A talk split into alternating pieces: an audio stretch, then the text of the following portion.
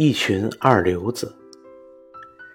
有一次，公鸡对母鸡说：“现在正是核桃成熟的时候，我们要趁着松鼠还没有把核桃全部吃完，赶紧进山去吃个够。”对呀，母鸡答道：“走吧，我们可以好好的享受享受。”于是，他们就上了山，而且。因为天气晴朗，一直在山上待到天黑。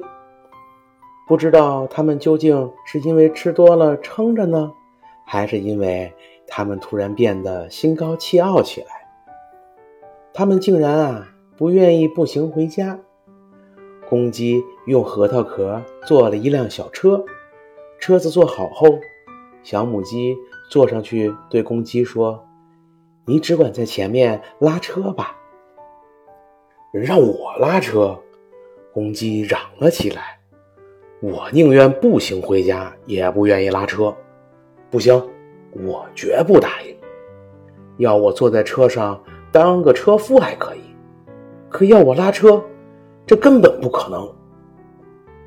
就在他们这样争论的时候，一只鸭子嘎嘎嘎的叫着呀，对他们说：“你们这两个小偷！”是谁同意你们上我的核桃山的？等着，我要让你们吃点苦头。他说着，便张开阔嘴，向公鸡扑过去。但是公鸡并非等闲之辈，毫不示弱地向鸭子反击，对着鸭子猛踢猛蹬，弄得鸭子只好低头求饶，并且愿意接受惩罚，给他们拉车。小公鸡坐在车夫的位子上，高高的叫了一声：“鸭子，尽快给我跑快点儿！”小车便飞快地向前驶去。他们走了一段后，遇到两个赶路的，一个是大头针，一个呀是缝衣针。停一停，停一停！他们俩喊道，然后又说：“天快要黑了。”他们寸步难行，而且路上又脏得要命，所以问能不能搭一会儿车。他们俩还说，他们在城门口裁缝们常去的酒店里喝啤酒，结果待得太晚了。由于他俩都骨瘦如柴，占不了多少位子，公鸡便让他们上了车，条件是要他们保证。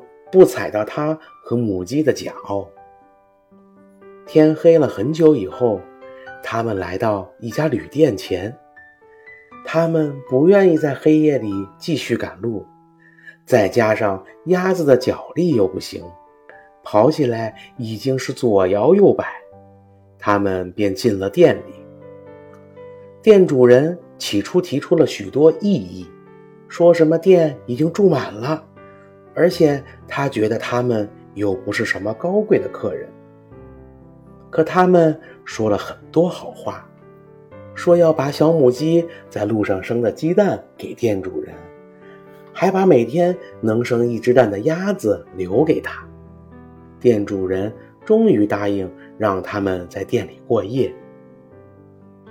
第二天清早，天刚蒙蒙亮，大家都还在睡梦中。公鸡却叫醒了母鸡，取出那只鸡蛋，把它啄破，和母鸡一起把蛋吃进了肚子，再把蛋壳扔进火炉。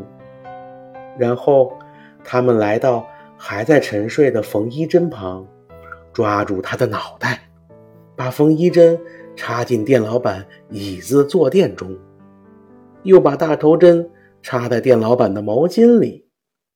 做完这些后，公鸡和母鸡便飞快地逃走了。鸭子因为喜欢睡在露天，所以晚上一直待在院子里，没有进屋。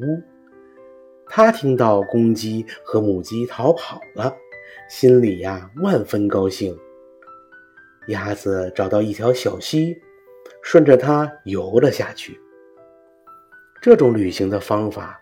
当然要比拉车快多了。几个小时之后，店老板才起来。他洗了洗脸，准备用毛巾擦一擦，结果大头针从他的脸上划过，在他的脸上留下一道直到耳根的长长的血印。他走进厨房，想点燃烟斗，可当他走到火炉旁时，鸡蛋壳从火炉里。蹦了出来，碰到了他的眼睛。哎，今天早晨好像什么都跟我过不去，他说，同时气呼呼的在他爷爷留给他的椅子上坐了下来。可店主人立刻又跳了起来，而且叫着：“哎呦，哎呦！”